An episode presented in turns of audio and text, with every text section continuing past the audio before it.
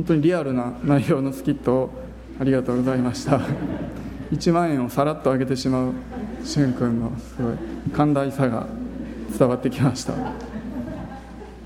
ちなみにあのスキットの台本を書かれた方が言っていたんですけどその悪魔の役だけはこの人にやってほしいっていうイメージを持ちながら作ってその方にお願いしたらしいです。なのですごい適役でしたね。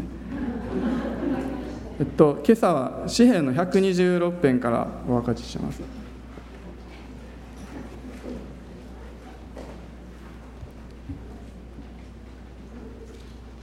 詩篇の126編です。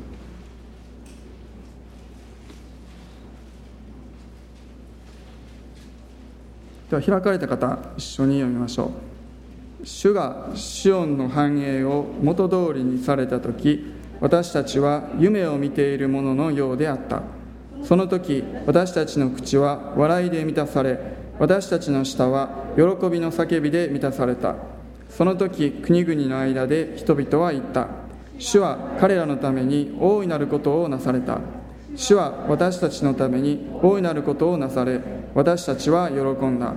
主よネゲブの流れのように私たちの繁栄を元通りにしてください。涙とともに種をまく者は喜び叫びながら刈り取ろう。種入れを抱え泣きながら出ていく者は束を抱え喜び叫びながら帰ってくる。ありがとうございます。この詩篇はですね作者はわからないんですね。誰が書いたかわからない詩篇なんですけども「えっと、都のぼりの歌」っていうふうにタイトルがついてます。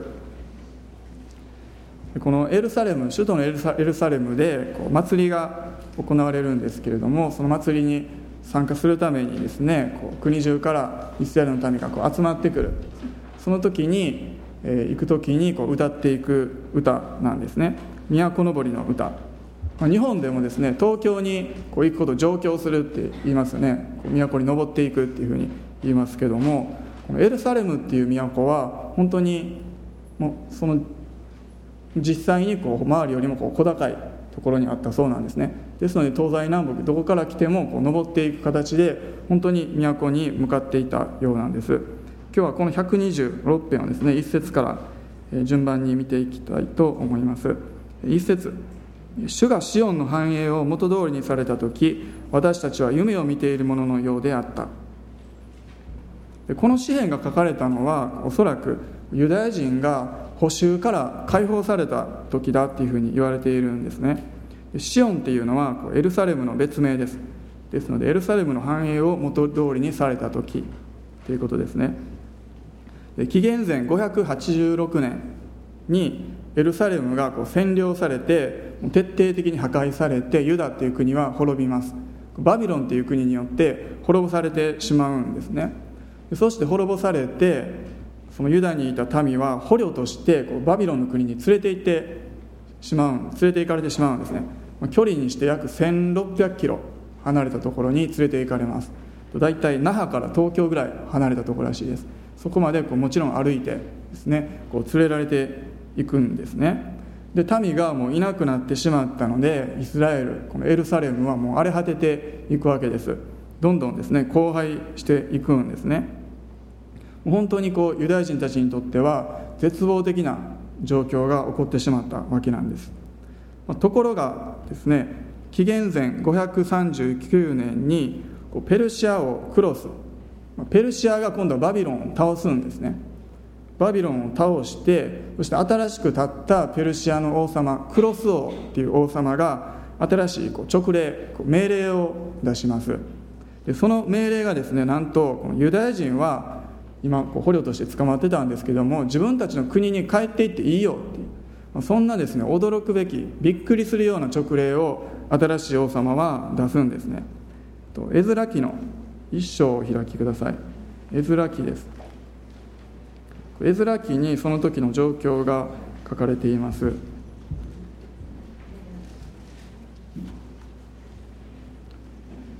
絵面記あまり開かないので少し難しいかもしれないですけど。歴代史の後ですね。絵面記の一章の一節から、え5節を読みます。エズラ記の一章の一節から5節です。ペルシアの王クロスの第1年にエーミアにより告げられた主の言葉を実現するために主はペルシアの王クロスの霊を奮い立たせたので王は王国中にお触れを出し文書にして言った。ペルシアの王クロスは言う天の神主は死のすべての王国を私に賜った。この方はユダにあるエルサレムにご自分のために宮を建てることを私に委ねられた。あなた方すべて主の民に属する者は誰でもその神がその者と共におられるように。その者はユダにあるエルサレムに登りイスラエルの神主の宮を建てるようにせよ。この方はエルサレムにおられる神である。残る者は皆その者を援助するようにせよ。どこに起立しているにしてもそのところからその土地の人々がエルサレムにある神の宮のために進んで捧げる捧げ物のほか銀金財貨家畜を持って援助せよ。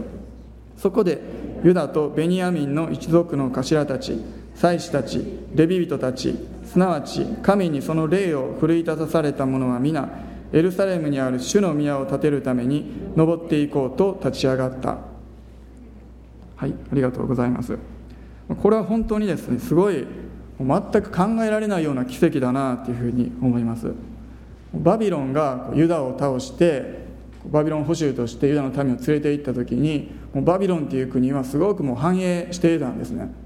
すごく繁栄していてもうこの繁栄がもう永遠に続くんじゃないだろうかって思われるほどにすごくこう力を持っていました。そのバビロンという国がこう新しくできたペルシアっていう国にこう負けてしまったんです。これ自体もですねすごくびっくりするようなですね世界史の出来事なんです。でしかもこうペルシアにとって変わったら今度はその王様が捕虜として奴隷としていたユダヤ人に自分たちの国に帰っていいよと今ですね絵面記で読んだような命令を出すんですね。しかもですねこう帰っていいだけじゃなくてそこで宮を建てなさい。主の宮を建てなさいというふうにそのような命令を出しました。でしかもですねユダの民が捕囚として連れて行かれる時にエルサレムの神殿を壊されてその中にあった宝物とかですね金とか銀とかそれらも全部奪われてですねバビロの方に持っていかれたんですね。もちろん一緒に。でユダのために帰っていいよって言った時になんとですねその神殿から持ってきた宝物も一緒に持って帰っていいよと。それを使って新しい宮をこう再建していきなさいそのような命令をクロスオは出したんですね。ですので読みましたこの詩編126編の一節のところに私たちは夢を見ているもののようであったっていうふうに書いています。本当にこれ夢じゃないだろうかっていうふう思うほどなことが起こったんですね。びっくりするような出来事でした。モーセたちがエジプトで奴隷だった時にエジプトからこう脱出しようとしましたけれども本当に苦労しましたよね。7つの災いが降りかかってそれでもパロの心はかたくなになって何とかしてこうイスラエルの民を自分のもとにとどめようとどめようと奴隷にしておこうとしました。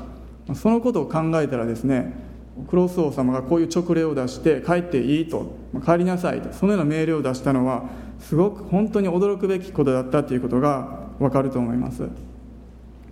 神様はですね本当にそのようなことをなさることができる方なんですね。神様が介入されてその歴史のところに働かれたら私たちがもう想像もできなかったようなこれは夢見てるんじゃないだろうかって思うな思うようなことも神様はなさることができるんです。想像もできなかったような回復を神様与えてくださることができるんですね。先ほどお読みしましたエズラ記一章一節のところに「主はクロスの霊を奮い立たせて」っていうふうにあります。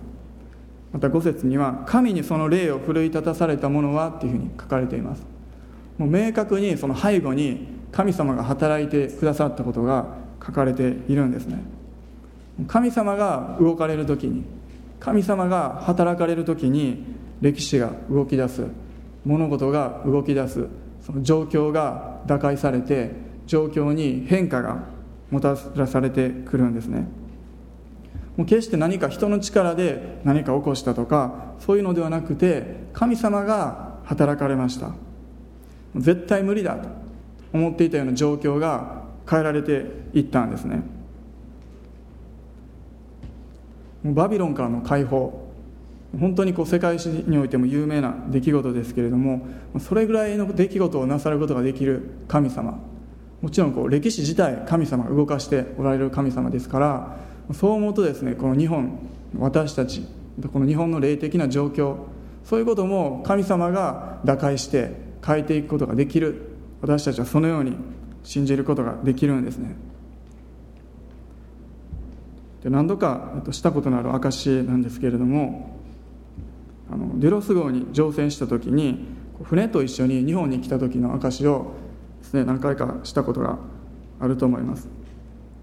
船に乗ってですねこういろんな国を見てで神様があこんなことされた奇跡もされた本当にすごい不思議な技されたってすごいなっていうですねそういうような経験をする中でですね自分の中でですねだんだんとこう神様に対して不信感というか、そういうものが出てきたんですね。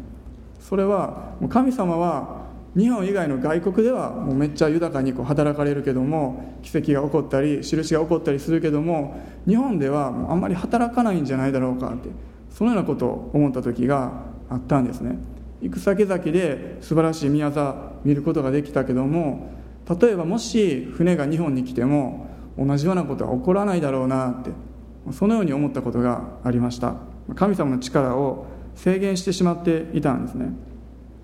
たくさんの国アジアの国でも韓国でも中国でもこうリバイバルが起こってこうたくさんの人が救われていく。もちろん日本でも救われていってほしい。そのようなこと起こってほしいって思うけどもなかなかそのことに確信が持てないというか本当に神様そのようなことできるのかなそのように思っていたんですね。で船が行く先々に上に本屋さん船の上には本屋さんがあってまた伝道集会とかいろいろなプログラムがあるのでたくさんのお客さんが船に来てくれるんですね。その港によってはもう何千人とか大い港ではもう1万人2万人のお客さんが1日で来るんですね。そのような中で毎日過ごしていたんですけどもたとえ日本に来ても誰もこんなところに来てくれる人はいないんじゃないだろうかってそのように感じていました。でそして私が船に乗ってしばらくした時に船が日本に来ることになったんですね。でもちろん大方の予想では、まあ、船が日本に来ても人なんて来ないだろうなっていうふうに思っていました。本屋さんはあるけども日本には本なんてもう溢れていますよね。でクリスチャンたくさん載ってるけども別に日本クリスチャンの国じゃないからだから行きたいと思う人も特にいないと思うし外国の人たくさんいるけども別に日本の街に行ったら外国の人もたくさんいるので特に珍しいわけでもない。誰も来ないんじゃないのかそのように思っていたんですね。でも神様は私たちのもう想像をはるかに超えたことを成してくださったんです。今でも覚えてるんですけど船が日本に着いて最初に船が一般向けにオープンする日が来ました。で私はちょっと用事があって船を降りて港から出ようとして港の門のところに行ったんですね。で門のところに立ったらすごく騒がしかったんですね。で門を覗いて前を見るとお客さんがこうずらーっとこう列を鳴らしているのを見ることができたんですね。何百人もの人が船がオープンするのを今か今かっていう状態で待っていました。もう列が長すぎてもう帰っていった人もたくさんいたみたいなんですね。福岡だったんですけれども最初の日に5000人以上のお客さんが来てくださったんですね。日本にいたのは1ヶ月足らず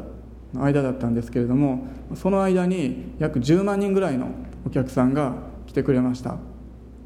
で船っていうのはもちろんいろんなボランティア活動とか援助活動もしてますしそのようなこともしてるんですけどもでも実際は教会なんですね。動く教会です。日曜日にはそのところでこう礼拝を持っていますし本屋を開いたりいろんなプログラムをするのは全てこう伝道のためなんですね。来た人と話をしてこう証しをするためそのようなために全ての活動をやってるんですね。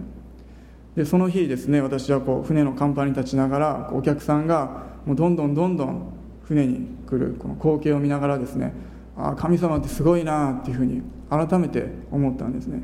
このような状況誰も想像してなかった。でも神様が働いてくださってそのようなことを起こしてくださったんですね。もちろん来る人はほとんどの人が99.9%の人がイエス様のことを知らないノンクリスチャンの方なんですね。そしてもちろんあまり何もよく分からずに来てると思うんですけども。でも多くの人が船に来て全員がトラクトをもらってまた船の人とこう話す中で証を聞いて救われる人も多く起こされたんですね。そのですね光景を見ながら思ったんですね。もう今はこのように船に来てるけどもいつか本当にこの日本の人々何千人もの人が船ではなくて教会に来るようなその日が来てほしい。そのようなリバイバルの時が来てほしい。その時心に強く思ったんですね。日本ではなかなか伝道のきっかけつかむのとても難しいですけども本当にその時が来た時に何千人もの人が何万人もの人が教会に押し寄せて神様の話を聞いて救われていくそのような日が来てほしいその時に心から思ったんですね。神様は本当に私たちが想像しているような状況をはるかに超えて私たちの思いを超えて働くことができる方なんですね。いつか私たちが振り返った時にそのような時が来た時にリバイバルの時が来た時にあ本当に夢を見ているようだと信じることができないと驚くべきこと神様は大いなることを私たちのためにされたってそのように言う日が来るんですね。私たちは本当にそれを期待して信じていきたいと思います。神様がイスラエルの民を補修から解放した。同じように私たちも神様によっていろいろな縛られているところ問題から解放されていくことができます。本当にずっと今いるところに閉じ込められて出ることできないんじゃないだろうか。そのように思っているかもしれませんけどもでも神様が解放してくださって自由にしてくださって神様は大いなることをされた。夢を見ているようだそのように思う時が来るんですね。2節3節お読みしたいと思います。その時私たちの口は笑いで満たされ私たちの舌は喜びの叫びで満たされた。その時国々の間で人々は言った。主は彼らのために大いなることをなされた。主は私たちのために大いなることをなされ私たちは喜んだ。神様が驚くべきようなことをなされてそれを知って驚いたのはユダヤ人だけではなかったんですね。周りの国の人々も驚いたんです。それほどすごい出来事だったからです。だから周りの国の人々も驚いて主は彼らのために大いなることをされたっていうふうに言ったんですね。日本が変えられる時もう周りの国の人々もあ神様は日本で素晴らしいことをなされたと。そのように言う日がやってくるんですね。また私たちの人生や生活が変えられる時に私たちがびっくりするだけじゃなくて周りの人もあ神様はあなたの人生に素晴らしいことをなさいましたね。と本当に大いなることをなされましたとそのように言うことができるんです。3節に「私たちは喜んだ」っていうふうにあります。私たちもその時喜びで満たされていきます。4節に「主よネゲブの流れのように私たちの繁栄を元通りにしてください」とあります。一節で繁栄を元通りにされたって言っているのにまた4節でもう一度元通りにしてくださいと。あれもう繁栄元に戻ってたんじゃないのかなって思うかもしれないんですけどもユダヤ人たちはもう喜んで自分たちのところに帰ってくることができたんですけれども戻ってきたはいいけれどもやっぱり戻ってきたところの周りの敵からの激しい攻撃があったんですね。嫌がらせがあってなかなか宮の建設も少なく進めることができない状況もありました。え絵面記の4章の4節から5節を開きください。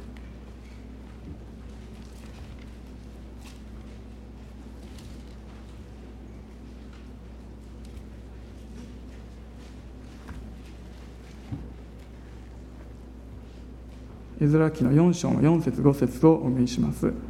するとその地の民は立てさせまいとしてユダの民の気力を失わせ彼らを脅した。さらに議官を買収して彼らに反対させこの計画を打ち壊そうとした。このことはペルシアの王クロスの時代からペルシアの王ダリオスの治世の時まで続いた。というふうにあります。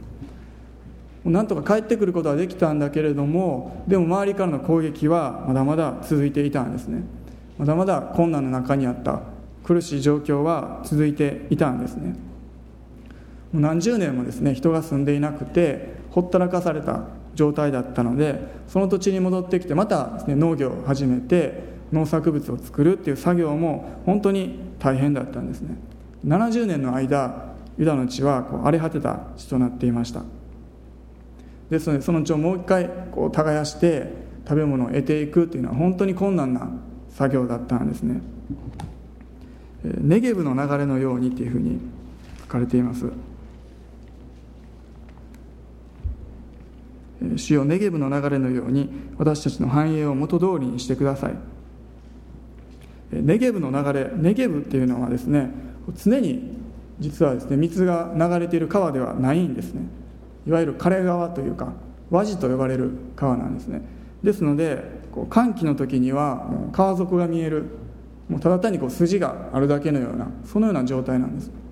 でも雨の時期雨季になったらこう一気にこう溢れてこう水が溢れて豊かな流れになる。人が通れないような流れになっていくんですね。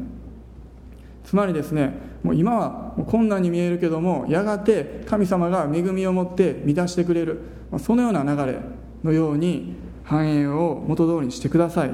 ていうふうにお祈りしたわけです。今は本当に枯れていてカラカラ困難な状態だけれどもでもその時が来た時に必ず水があふれて私たちを潤してくださる満たしてくださるそのような流れのように繁栄を元通りにしてください。このようにお祈りしているんですね。またですね私たちの繁栄というふうに書かれています、ま、その私たちのっていうふうにその言葉に注目したらですね私たちのこの心の回復というか霊的状態の回復私たち自身の回復を与えてください。繁栄を元通りにしてくださいってそのように祈っているともですね取ることができます、まあ、帰ってくることはできた。し宮の建設もなんとか始まった。物質的な建物とかハードの面ではちょっとずつ回復が進んでいるけれどもでもこの人間の状態心の状態回復繁栄というのはそのようなハードの面よりも時間がかかってこうなかなか回復することができないということが多くあるんですね。同じ詩篇の42編には有名な詩篇ですけども開きましょうか。42編有名な詩篇です。一節に「鹿が谷川の流れを慕いあえぐように神よ私の魂はあなたを慕いあえぎます」あります。もう鹿がですね谷川の流れをもう慕いあえぐように喉が渇いて水を求めるようにもうそのようにカラカラになって私は神様を求めます。慕いあえぎますそのように魂は神様を求めていますと。あります。同じように私たちも本当にカラッカラになってしまって神様に対してこう渇きを持つことがあるんです。でも神様はそんなカラッカラのネゲブを雨季になるとこう満たしてくださる。水で満たしてくださるように私たちの心も満たしてくださることが必ずできる方なんですね。私たちの心に本当に精霊様が生ける水の川となって流れてくださって満たしてくださる。もう今はもうカラッカラに乾いて川底が見えてこんな水であふれる時なんて来るんだろうか。もうこのままカラッカラのままじゃないだろうか。多分ですねこの川の横に立った人はそのように思うと思うんですね。よく知らない人は。でもその時が来たら水であふれ返って人が渡れないほどの流れになってもうその時にはその流れが今までカラッカラだったことを忘れてしまうほどに本当にそんなカラッカラになることなんてあるんだろうか逆に思うようなそのような時が来るんですね。神様は必ず私たちにもあふれる恵みによって満たしてくださるそのことができるお方です。最後の5節6節をお読みします。この2節はとても有名な御言葉ですよね。もうたくさんの人がこの御言葉を通して励まされたり力を得てきた御言葉です。涙とともに種をまく者は喜び叫びながら刈り取ろう。種入れを抱え泣きながら出ていく者は束を抱え喜び叫びながら帰ってくる。この5節と6節は基本的には同じことを意味しています。同じことを言っています。種聖書で種っていうのがよくイエス様の例え話の中でも出てきますけども種っていうのは神様の言葉御言葉を表してます。ですので種をまくっていうことは自分の心にしっかりと御言葉を植え付けて御言葉を保っていくこと。またその御言葉を実践していくこと。また他の人に対してはその証しをしていったりまたその愛を行動を持って表していくこと。そうなると思います。さっきのね、スキットにもありましたけども攻撃がありながらも本当に御言葉を信頼して行動に移していった。そのような行動ですね。しかしここに涙とともにっていうふうにあります。なんで涙を流すのか何の涙なのか。これはですね今までお話ししてきましたように神様の聖なる神殿が壊されてしまった。その涙ですしまた補修として連れて行かれた。そのような苦しい体験の涙です。また帰ってきてからも続けて困難が続いているそのような生活の上での涙なんですね。もう私たちはたくさんの涙を流していくんです。でもですね涙によって土地が地面が柔らかくなって心が柔らかくなる必要があるんです。種が地面に植わって成長していくためには地面が柔らかい必要があるんですね。地面が豊かな地である必要があります。豊かなところにまかれた種は成長して実を結んでいくんですね。私たちは涙を流すことによって土地が柔らかくなる。私たちの心が柔らかくなって御言葉を受け入れることができるようになるんですね。御言葉を保つことができるようになるんです。御言葉をこう受け入れるそのような準備が涙を通して整っていくんですね。神様はユダの民が補修されるっていう本当に悲劇をですね許されたんですけれどもでもそれを通して彼らが涙を涙を流してそれを通してもう一度神様のもとに帰ってくる。神様の御言葉を心に保つことができる。そのような状態に引き戻してくださったんですね。私はですね高校を卒業した後に受験に落ちて1年間浪人することになったんですね。今からだいぶ何年も前なんですけども浪人することそれほど嫌ではなかったんですね。3年間ずっとクラブラグビーばっかりやっていたので勉強を全くしてませんでした。なのでこう1年間ぐらい、まあ、しっかり勉強してもいいかなというふうに思いました。ですので浪人することが決まってもうその1年間ですね毎日毎日ずっと勉強ばっかりし続けました。し続けました。そして1年が経ったんですね。1年後に試験があって受験したんですけれどもその試験でまた失敗してしまったんですね。で結局自分が行きたいところには行けなかったんです。その時に思ったんですね。あこの1年は一体何だったんだろうかと。こんだけ頑張って苦労して勉強してきたのに全く意味なかったんじゃないだろうか。そのように思いました。もうめちゃめちゃショックでですね悔しくてまあその時の自分にとってはもうその受験っていうものが全てなわけですからもう全てこう人生が否定されたような、まあ、そのように感じました。もう神様なんでなんですか？神様に裏切られたような気持ちになったんですね。でも今振り返ってみたらこの1年間っていうのが私にとって本当に大切な1年間だったなというふうに思いました。その1年とまたもう一度失敗したその挫折の経験なんですね。それがあったから今の私があるっていうふうにも思います。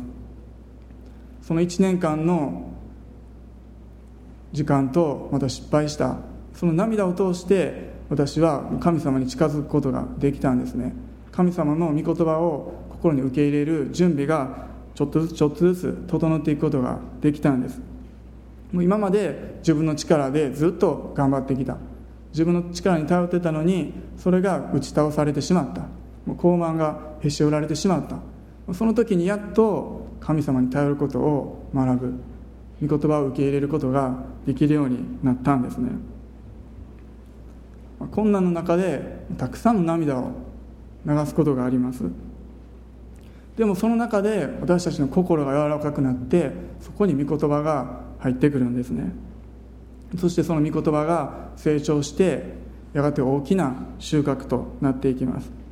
そしてネゲブの流れのように本当に豊かな恵みとなって流れてくるんですね。まるで夢見てるんじゃないだろうかと思うようなそのような回復の時が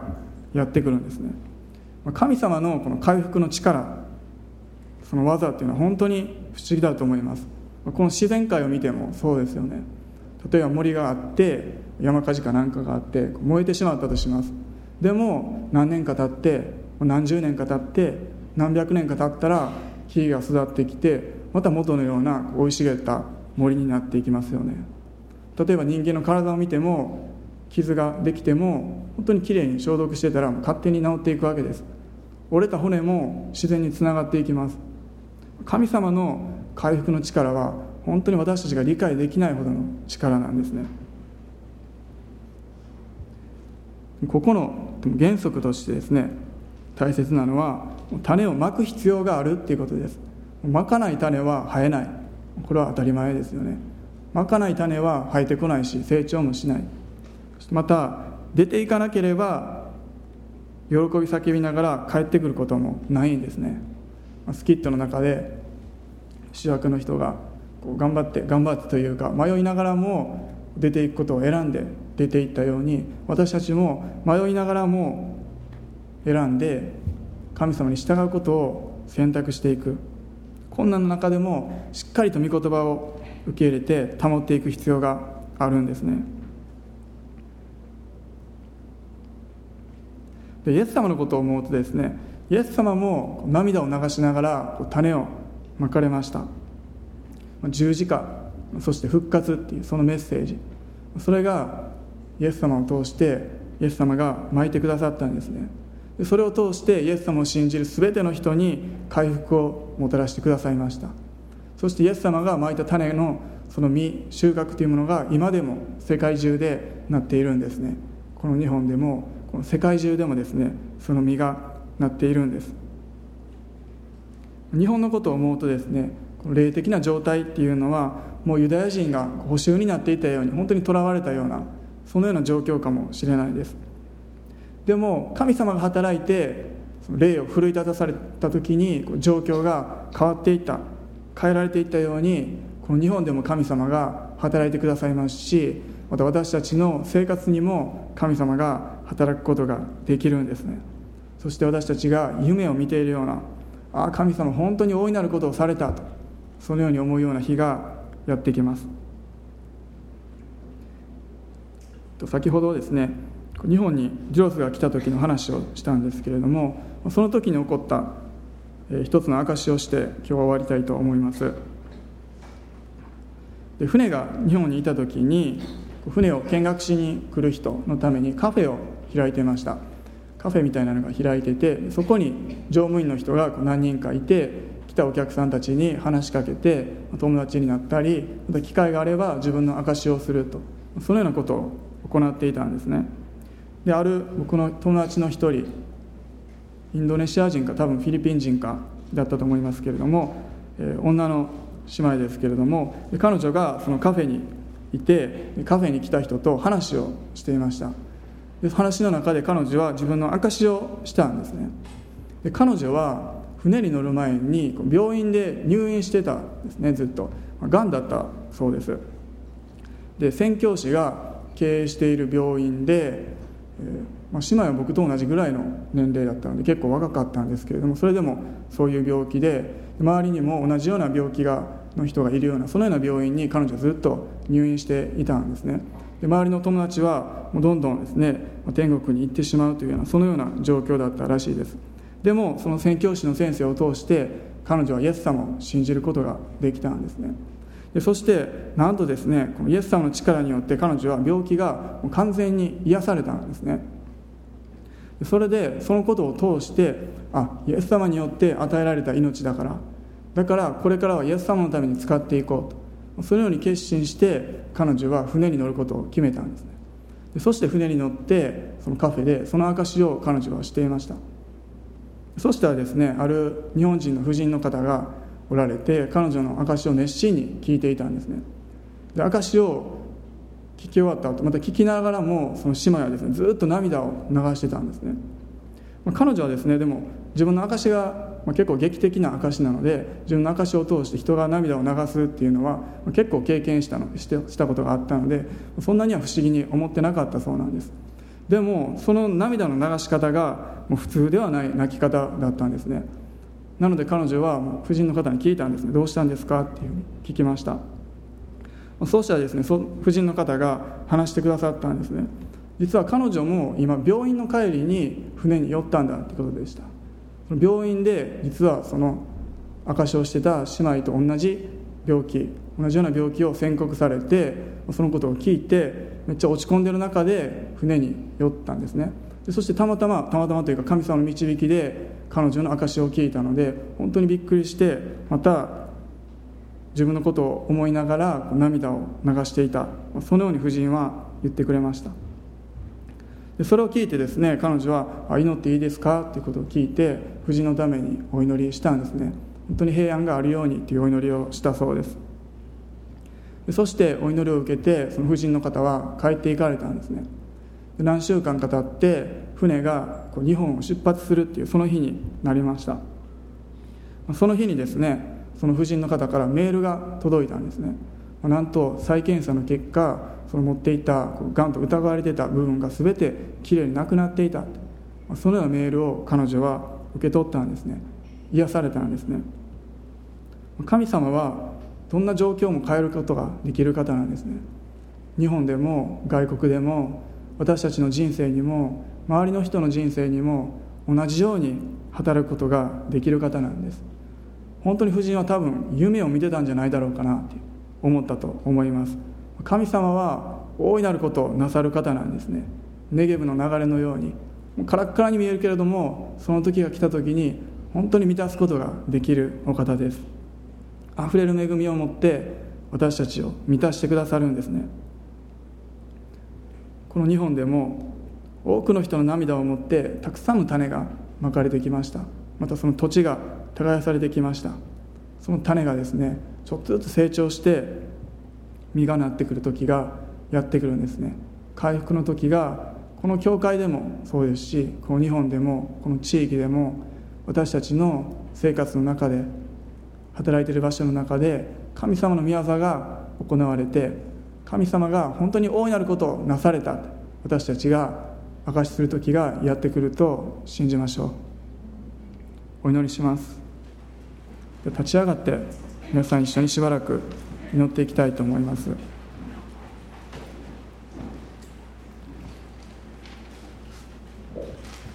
祈った後に主の園のようにという賛美をしましょうか。ハレルヤ愛する天のお父様あなたの皆をあがめます。あなたが今日も一人一人を選んでくださって特別に召してくださって私たちをこの場所に集めてくださいました。本当に私たちがここに来たのは偶然ではないです。神様あなたが目的を持ってこの場所に導いてくださいました。あなたが今日語りたいと思っておられるメッセージがありました。そしてそれを語ってくださいました。私たちはそれを受け取ります。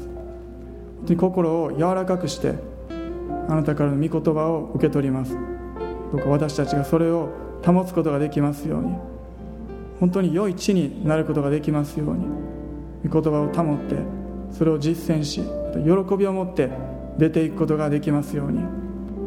イエス様のことを知らない多くの人にこの福音を伝えていくことができますように。私たちを用いてください。今しばらくそれぞれの口で祈っていきましょう。ハレルヤ主よ。ハレルヤ神様感謝します。ハレルヤ主よ。ハレルヤ。私たちの心に働いてください。教会に働いてください。私たちの家庭に職場に学校にあなたが偉大な宮沢を成してくださると信じます。神様感謝します。本当に大いなる宮沢をあなたが行ってくださって私たちが本当に驚くような本当に夢を見ているように感じるような素晴らしい回復の時がやってくると信じます。感謝します。ハレルヤしよハレルヤハレルヤしよ。ハレルヤし神様感謝しますハレルヤしよハレルヤしよハレルヤしよハレルヤ本当に主に期待して受け取っていきましょう。神様が今週も私たちのう。ちに本当に素晴らしいことをなさってくださいますハレルヤしよ期待していきましょう。種をたくさんまいていきましょう。ハレルヤしハレルヤ必要なところに出ていきましょう。ハレルヤしなすべきことを私たちが行っていくことができますよう。に話すべき言葉を語っていくことができますように。そしてその時に私たちが本当に予想もしていなかったほどの回復を受け取ることができると信じます。ハレルヤしよ。ハ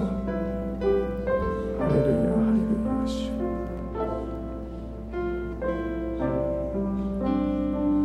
主の園のように。主の慰めが